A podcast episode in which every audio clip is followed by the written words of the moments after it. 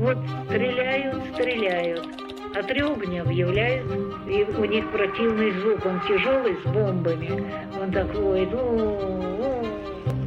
Мы продолжаем с вами разговор о жизни столицы во время Московской битвы. Вообще надо сказать, что впечатление о том, что город вот как-то затаился и был очень, казался бы, вымершим, да, то, что какое впечатление складывается иногда вот из рассказов очевидцев остальных, оно, конечно же, достаточно обманчиво. Поскольку, несмотря на то, что, конечно, город сильно изменился, на улицах, площадях баррикады, ряды противотанковых препятствий. Кое-где улицы и, и, и площади пересекают противотанковые рвы. Соответственно, комендантский час, затемнение.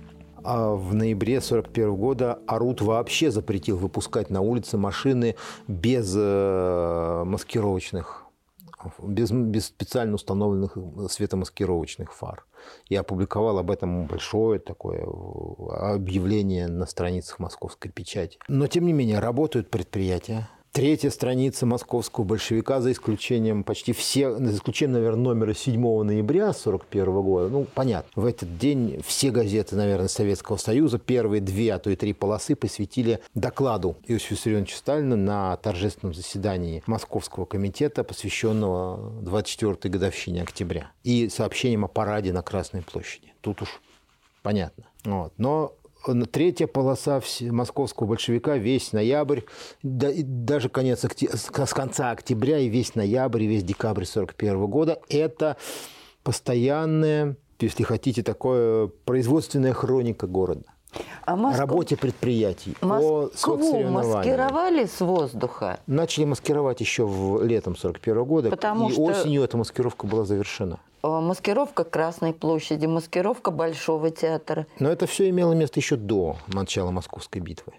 И поскольку уже к первым налетам, а, после первых А какая это была маскировка? Что с воздуха, вот если смотреть с самолета, как выглядела Красная площадь? Если смотреть с самолета, то она выглядела похоже на Красную площадь, но ГУМ был замаскирован. Вдоль э, Кремлевской стены появились э, дома с мезонином, соответственно, таким был прикрыт То есть мавзолей Ленина. Мавзолей да? Ленина, да. Но, понимаете, э, как признавали сами немецкие летчики, замаскировать треугольник Кремля, ну, это просто нереально. Это слишком хорошо видимая цель. Но ведь Кремль Но, от бомбежек не пострадал. Ну, пострадал немного, было несколько попаданий на территорию.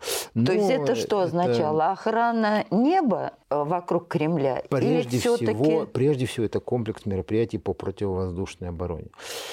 А, поймите, даже самый тихоходный из немецких бомбардировщиков, ну, скажем, Хенкель-111, у него скорость чуть более 400 км в час. Он не мог прорваться? Он, э, он за секунду делает несколько десятков метров на, на полной скорости. В этих условиях, особенно ночью, когда тебя слепят прожектора, когда у тебя в глазах просто ребит э, от э, огня сотен зенитных орудий. И в небе дирижабли. Когда в небе стоят, э, притом, на высоте, притом поднятые на высоту до 5 километров, что считалось, например, в Германии невозможным, тандемные аэростаты воздушного заграждения, в этих условиях, ну, грубо говоря, посмотреть внимательно, прицелиться. То есть за... прорваться посмотреть... было невозможно? Нет, прорваться было возможно. Немец... Не надо немецких летчиков считать уж полными, простите, лопухами. Это были все-таки асы лучшие в своем классе, которые летали многие десятилетия за штурвалами самолетов и бомбили столицы большей части европейских государств. Вот. Поэтому они их так просто с курс не собьешь. Но в тех условиях, которые для них создала московская противовоздушная оборона, они не могли бомбить прицельно. И поэтому, а извините, если самолет, если ты задумался даже на 200 до 2-3 секунды, твой самолет улетел, извините, на 300 метров. И бомбы, соответственно, лягут уже минимум на 300 метров в сторону от цели. Именно это была рассчитана и маскировка, и светомаскировка, и работа большей части средств противовоздушной обороны. Не дать бомбить прицельно. И с этой задачей справились. Точно так же, как справились с задачей а, бойцы Московской местной противовоздушной обороны которые, кстати, для, кстати, в преддверии зимы Московская противовоздушная оборона тоже предпринимала целый ряд мероприятий. Кстати, на всех крышах, на которых дежурили, были сооружены крытые будки. Для дежурных расчетов, потому что дежурить под открытым То есть дежурили небом... днем и ночью? И днем и ночью. Дежурить под открытым небом в условиях снегопада там, или морозов просто было нельзя, поэтому крыши, на, на крышах, чердаках были установлены пункты обогрева для тех, кому придется проводить на них ночи. Был запасен э, песок в, в больших количествах, чем надо, потому что э, песок, особенно тот, который поднимают на непосредственно на крышу для тушения зажигательных бомб, под воздействием низких температур смерзается. И его надо периодически спускать вниз и отогревать. То есть требовался специальный песок? Ну, требовался запас песка. Вот, и это тоже делалось. А ситуация, конечно же, с авиационными налетами на Москву осенью 1941 года была очень тяжелой. За 30 дней ноября по подсчетам штаба МПВО Москвы было совершено 46 крупных налетов на город. То есть более чем по одному в день. И воздушная тревога в течение ноября месяца не, объявля... не объявлялась просто не было, нужды, не было нужды не объявлять воздушную тревогу, не объявлять отбой воздушной тревоги. Фактически Москва в ноябре 1941 года жила в состоянии воздушное нападение нон-стоп. Конечно же, это, эти воздушные нападения тоже не могли не оставить свои следы в воспоминаниях, особенно мирных, мирных граждан, которым пришлось под, это, под этот бомбовый аккомпанемент жить и работать. И в нашем распоряжении тоже есть соответствующие аудиофрагменты. Мы тоже неоднократно их использовали в других наших эм, беседах. Но сейчас есть смысл, думаю, напомнить нашим слушателям о том, что чувствовали люди, оказавшиеся под постоянными бомбовыми ударами немецкой авиации в осенней Москве 1941 года.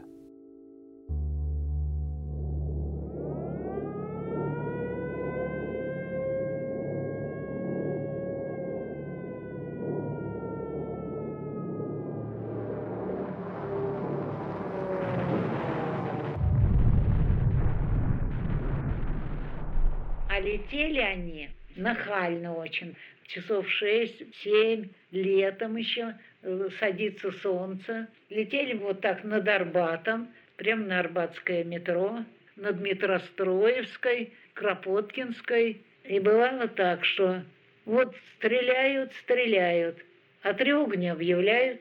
Я помню, мы тоже вот вечером пили чай, стреляют, тревогу не дают – знаете, такой гул стоит, гул буквально. Ну, сидишь, но не очень-то это самое приятно. Все-таки думаешь, ах, нет, еще в дом. Хотели побежать на Арбатскую. Посмотрели, а там самолет летит над Арбатской. И главное, они вот светло еще, а у них еще вот такие громадные прожектора светят. И вот он летал, летал, а вы знаете, как ужасно это слышать и у них противный звук, он тяжелый с бомбами, он так воет. Мы, конечно, повернули, побежали на библиотеку Ленина, а там море народу. А эти не открывают. Не открывают двери, не пускают, не объявляют тревогу. А самолет летит там над Кропоткинской. И вот он подлетает совсем близко, прямо над нами. Тут поднялась паника дикая, визг, крик, кто с ребятами, кто что. А ко мне я чувствую какая-то вот как голова вроде, детская голова, всех сдавили, и верещит где-то ребенок. И вдруг я чувствую, как чего-то лопнуло, и потекло что-то теплое. Я рванулась, как не знаю что, наверное, как бешеная лошадь. Каким-то образом прорвалась. Маму за собой притащила, а оказался от всего бабка с чайником вот с таким, схватила его со стола и побежала в метро пить чай. А я решила, что раздавили ребенка, и у меня течет кровь по ноге. И я, вы знаете, я уже была совершенно ненормальная в этом. А потом уже стали пропускать, ну, такая лавина народу. И вот то, что стреляли, а там еще летел самолет, и все эти осколки людям на голову. И очень многих оказалось раненые вот этими осколками. Вот как издевались над нами. На второй день, как раз вот где школа эта музыкальная, э, дом там был двухэтажный во дворе. Там, я не знаю, четыре человека не пошли. В метро ведь близко, не пошли. И это, в этот дом попала бомба, но небольшая. И там четверо так и остались, никто их даже не искал.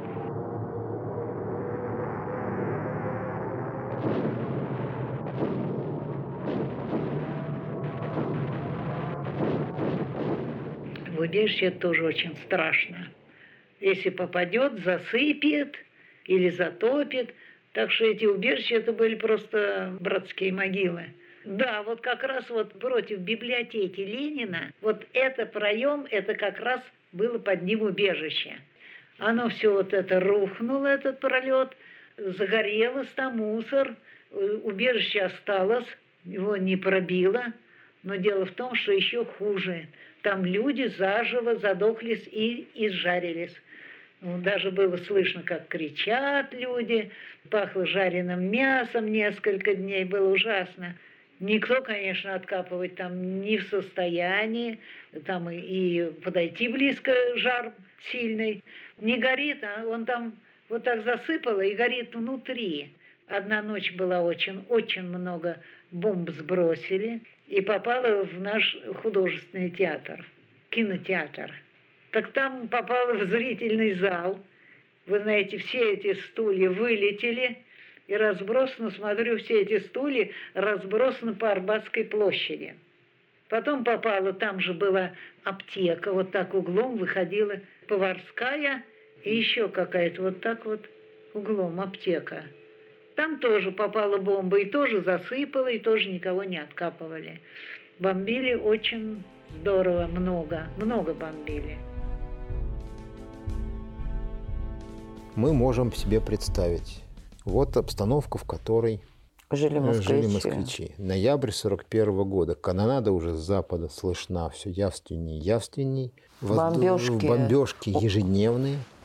И тем не менее город продолжает жить, город продолжает работать, город продолжает, если хотите, развлекаться. Вообще надо сказать, что осень 41 осень, зима 41 года несмотря ни на что, были очень насыщенным э, сезоном, в том числе и московской, культу, московской культурной жизни.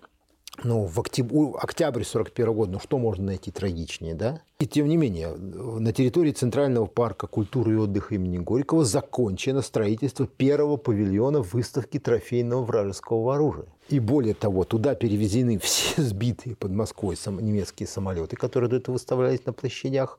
И за первые же дни работы, а это, кстати, первая неделя октября, а, павильон посетило едва ли не 200 тысяч москвичей. То есть это знаменитая себе. выставка трофейного Которая оружия в парке официально Горького. откроется только через год с лишним. Но уже на тот момент площадка была известна. Да, и начали собирать экспонаты да, для в этой одной выставки. из наших, э, в одной из наших предыдущих встреч, посвященных как раз музыке в период Великой Отечественной войны и истории исполнения э, Ленинградской седьмой симфонии Шостаковича, мы приводили фрагмент воспоминаний Дмитрия Шостаковича о работе над этим произведением.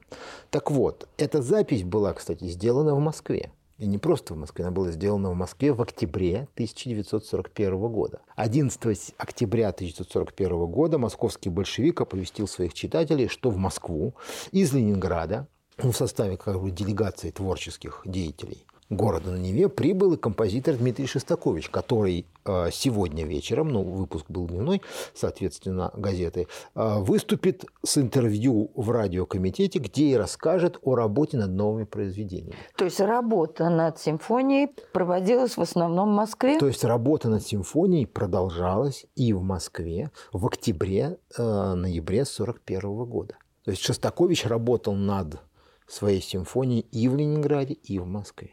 И, соответственно, об этом знали наши и написали московские газеты. Написали московские газеты. Более того, что еще можно так вот, даже на вскидку просто по страницам московских газет. А, кстати, еще одной приметой, приметой времени было временное исчезновение из московского большевика рубрики «День советской столицы». Ну, просто потому, что военная обстановка достаточно осложнилась, и как-то День советской столицы плавно исчез как отдельная рубрика, но, но статьи, раньше его составлявшие, оказались на третьей, четвертой полосах газеты, как бы хроника московской производственной жизни, культурной жизни. Но вроде бы даже в того же, кстати, 11, сентя... 11 октября в московских кинотеатрах на экран вышел художественный фильм «Дело Артамоновых». Это была премьера октября 41 года.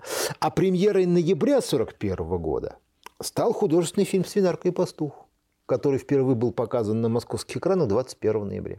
В такое тяжелое время и комедия. Знаете, а комедии Антон Иванович сердится, «Свинарка и пастух» а, шли всю московскую битву почти во всех кинотеатрах и пользовались постоянным успехом.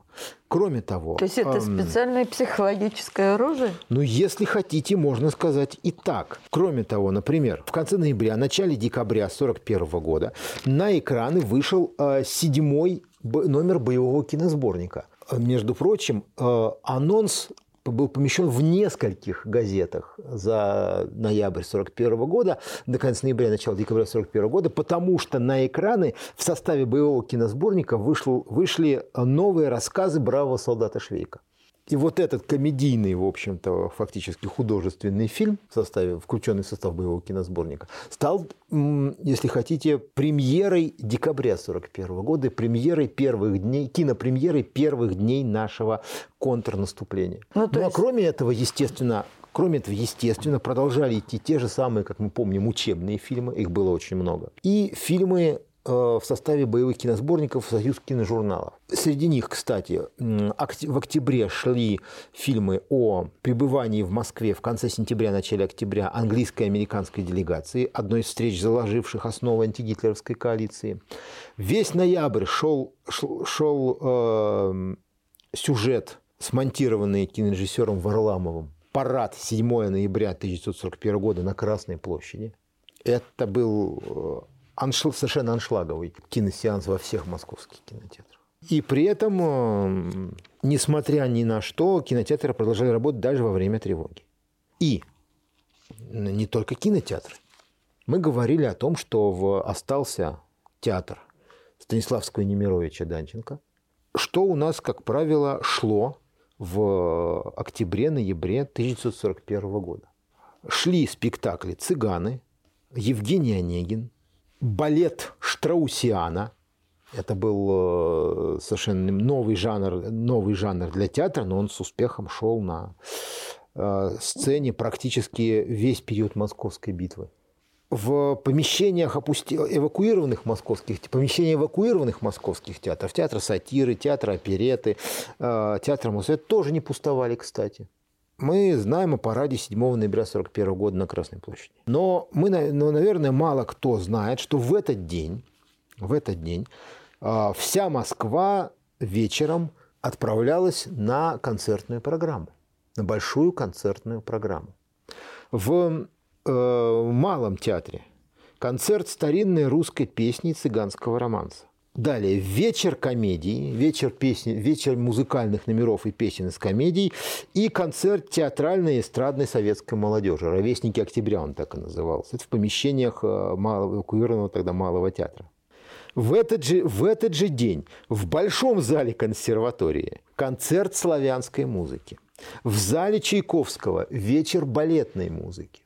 То есть это Московская консерватория. Это 7 ноября 1941 года. В помещениях театра сатиры 7 и 8 ноября э, два, два очень крупных вечера с программой «Советская оперета». По воспоминаниям посетителей пользовались диким, пользовались диким успехом. Аншлаг был полный. И это, заметьте, 7 и 8 ноября. Вот он, парад на Красной площади, тот, ну, парад, символ, можно сказать, стойкости защитников Москвы. Но мне кажется, что вот эти концерты – это не меньший символ стойкости защитников и жителей города. Ну, то есть получается, что руководство Москвы сознательно организовывало показ жизнерадостных фильмов, спектаклей, устраивало многочисленные концерты. Естественно, надо было показать, Для поднятия духа москвичей. Город жив. Понимаете, город жив он не ждет, своей, не, не ждет покорно своей участи, сжавшись там за своими укреплениями. Он живет, работает и развлекается, и радуется жизни.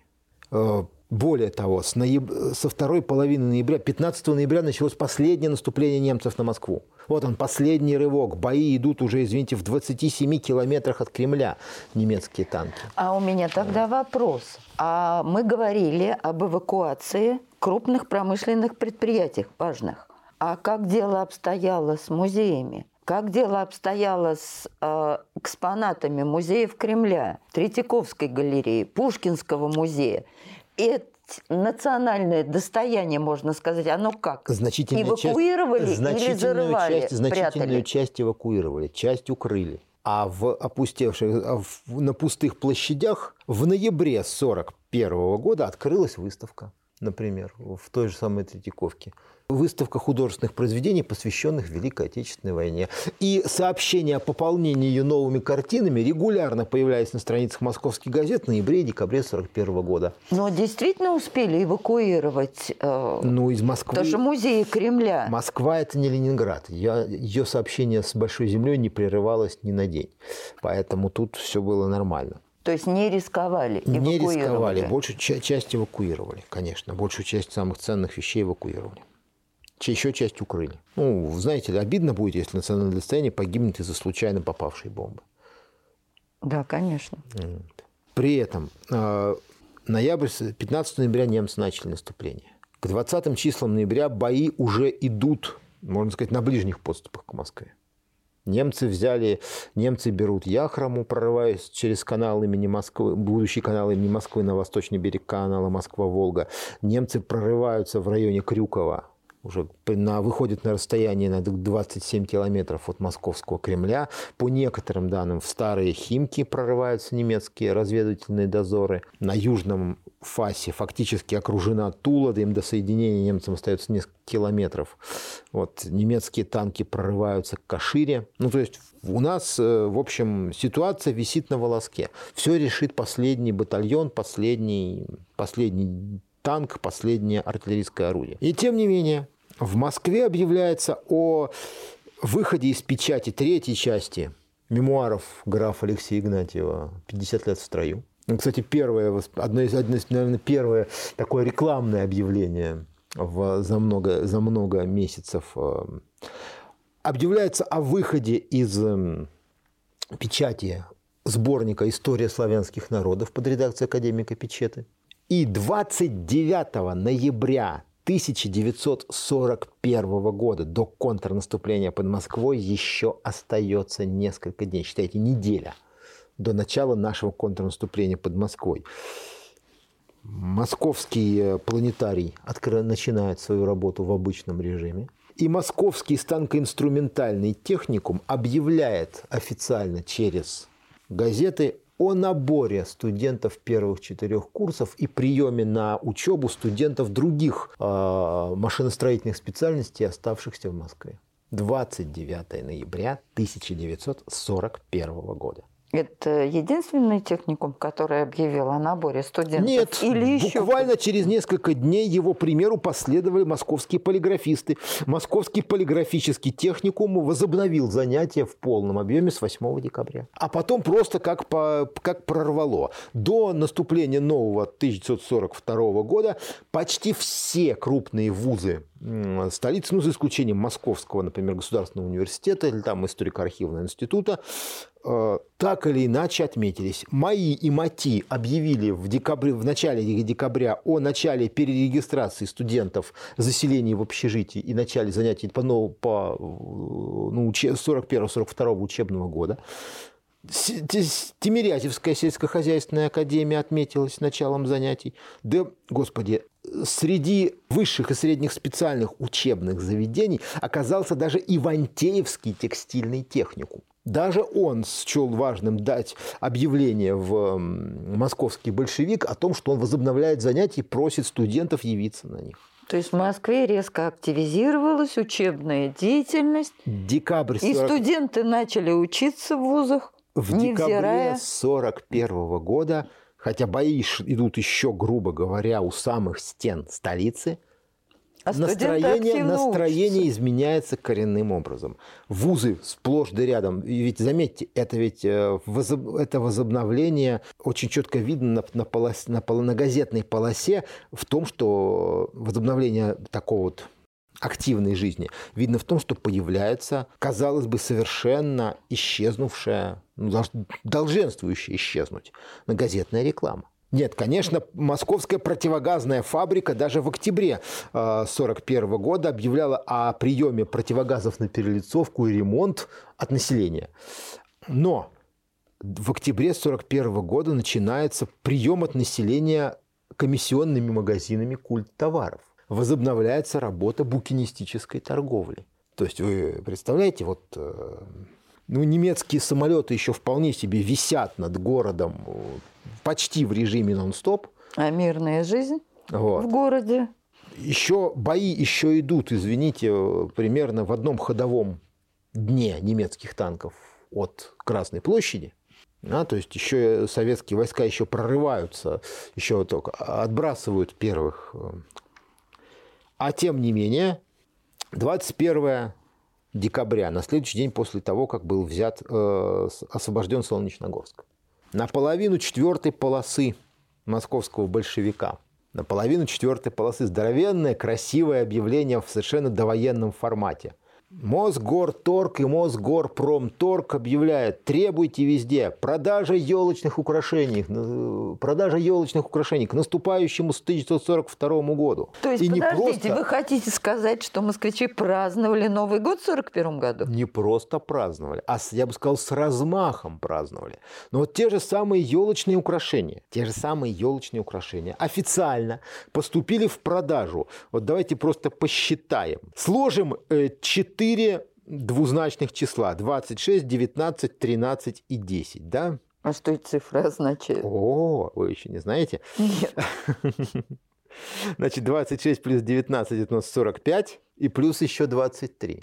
Так 68. В 68 московских магазинах поступили в продажу елочные украшения в 68 магазинов и плюс на 12 московских рынках. Ну, раз елочные украшения, значит, были елки. 41 год был единственным годом, когда Моссовет не принял официального э, решения о завозе новогодних елок в Москву. Единственным годом за всю историю, начиная с 1937 года и вплоть до современности. Так, елки не завозили, а где их москвичи брали? А все дело в том, что Моссовет, решили, что у Моссовета и без того много проблем. И управление зеленого строительства Моссовета, которое, собственно говоря, было ответственно за обычно за завоз этих елок, завезло их самостоятельно 150 тысяч елок.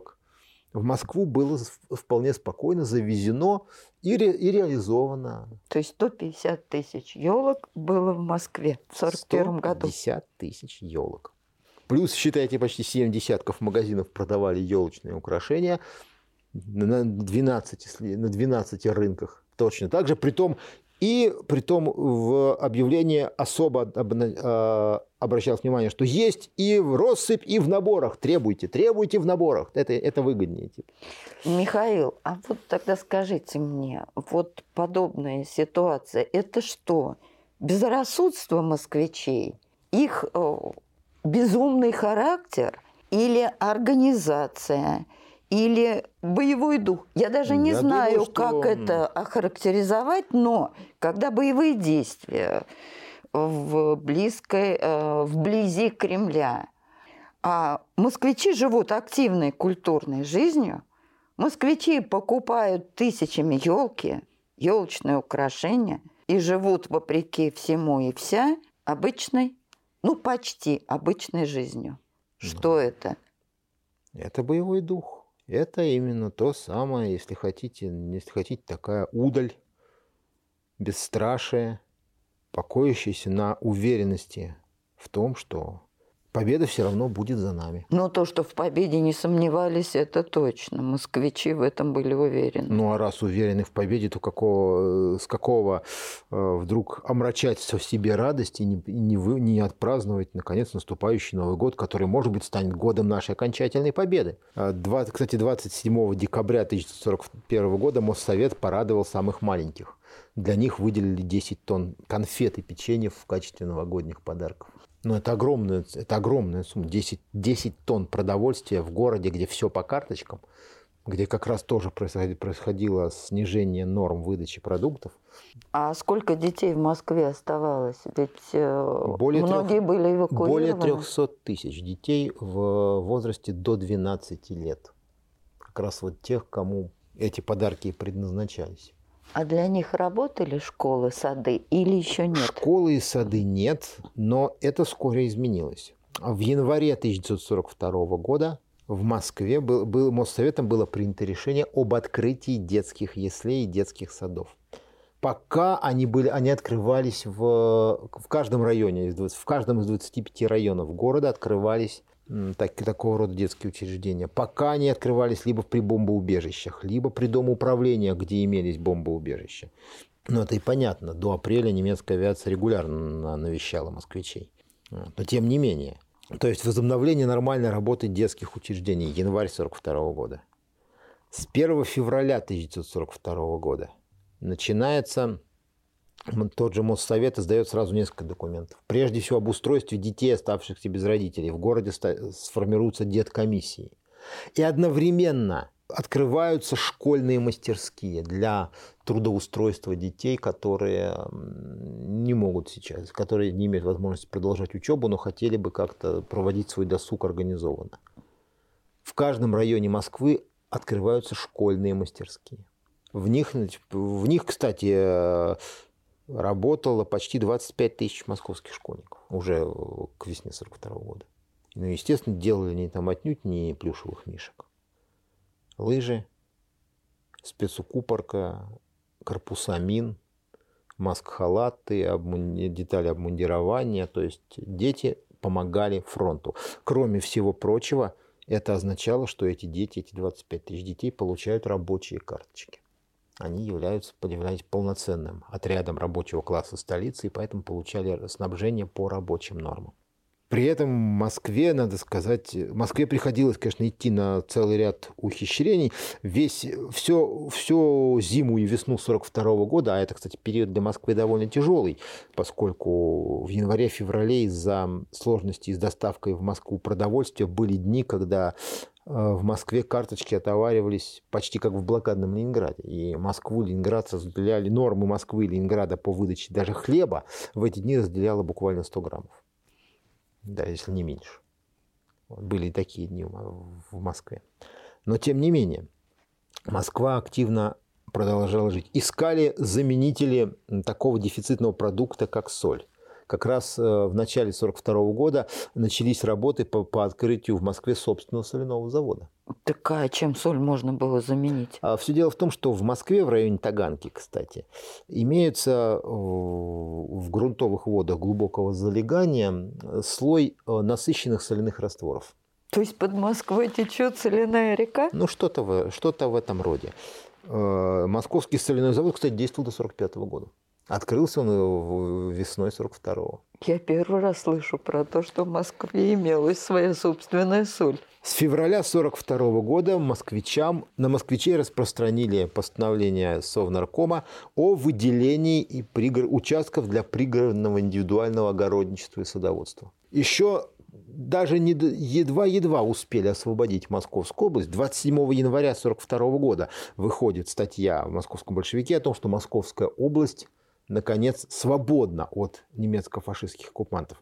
1 февраля 1942 года пригородные районы Московской области уже вовсю э, превращают в своего рода торт нарезая на дольки сектора, куски для индивидуального огородничества москвичей. Ну, то есть, я понимаю, жители деревни, они работали на сельскохозяйственных работах, а москвичи что, а тоже а москвичам сажали? тоже приходилось этим заниматься, потому что э, для того, чтобы хоть как-то обеспечивать себе достойное снабжение, особенно это, это касалось именно 42 года, самого тяжелого года с точки зрения продовольственного снабжения в СССР, но еще 43 год, ну там хоть чуть-чуть полегче было. Там хотя бы грело, грубо говоря, сознание нашей скорой победы.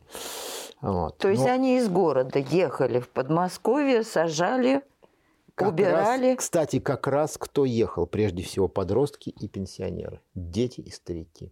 Потому что женщин с декабря 1941 года в, в Москве полностью введена всеобщая трудовая повинность.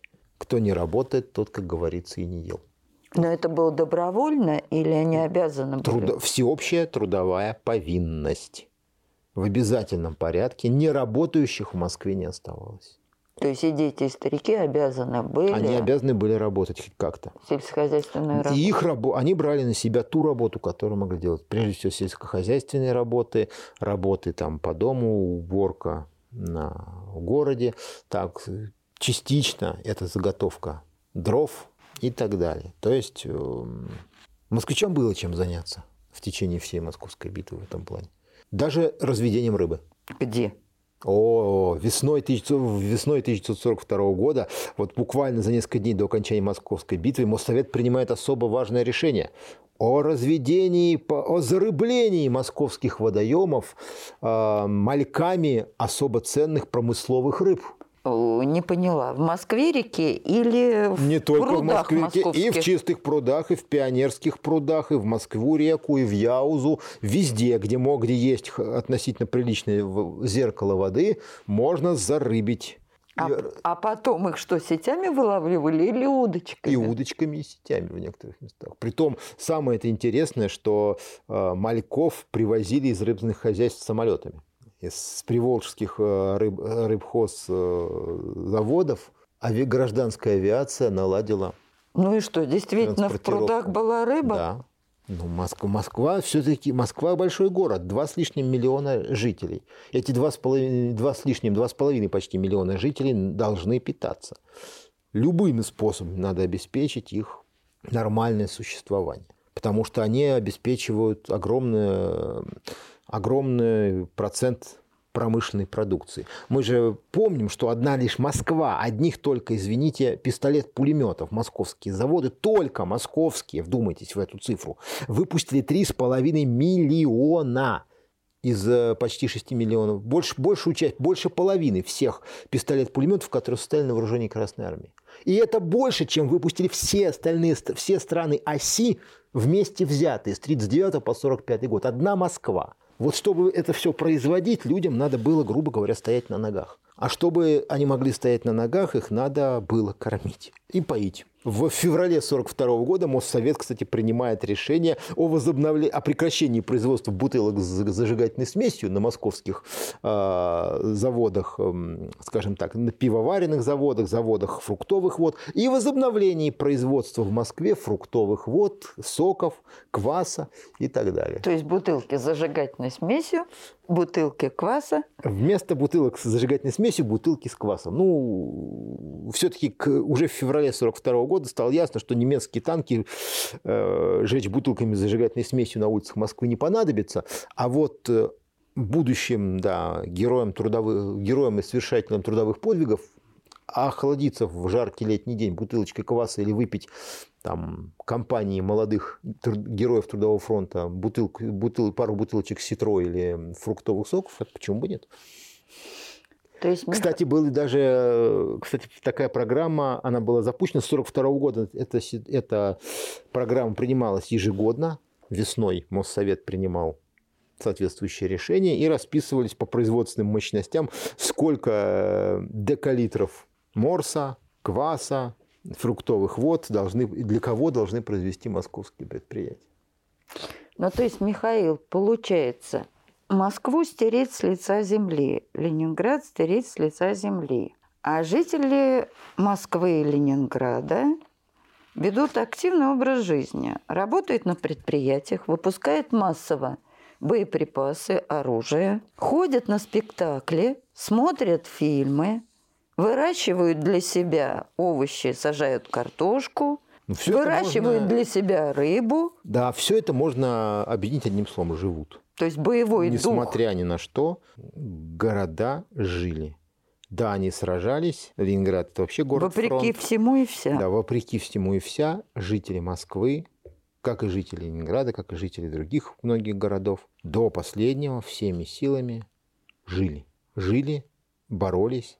И таким образом Таким образом мы живы. да, таким образом живы мы, и таким образом всему миру была явлена тщетность всяческих расчетов на непоколебимость воли кого бы то ни было сравнять что-то там с землей. Поэтому и кажется, что московская жизнь периода Великой Отечественной войны, тот жизненный подвиг, если хотите, москвичей, это тоже своего рода памятник нашей победе. Начало нашей победы. И начало, Московская и битва. источник нашей победы. Источник нашей победы был в наших людях. Да, такая война, как случилось в 41-45 годах, бывает в истории любой страны, любой цивилизации только один раз. Поэтому не стоит облыжно говорить, что да, если надо, повторим. Нет, не повторяется. Так- Такое не повторяется никогда. Но когда пришел этот час и когда на карту была поставлена сама судьба страны и судьба каждого из людей, когда они встретились с испытаниями, с которыми никогда не встречались никто в целом мире, вот, они эти испытания выдержали и даже тем, что просто продолжали жить и оставаться людьми.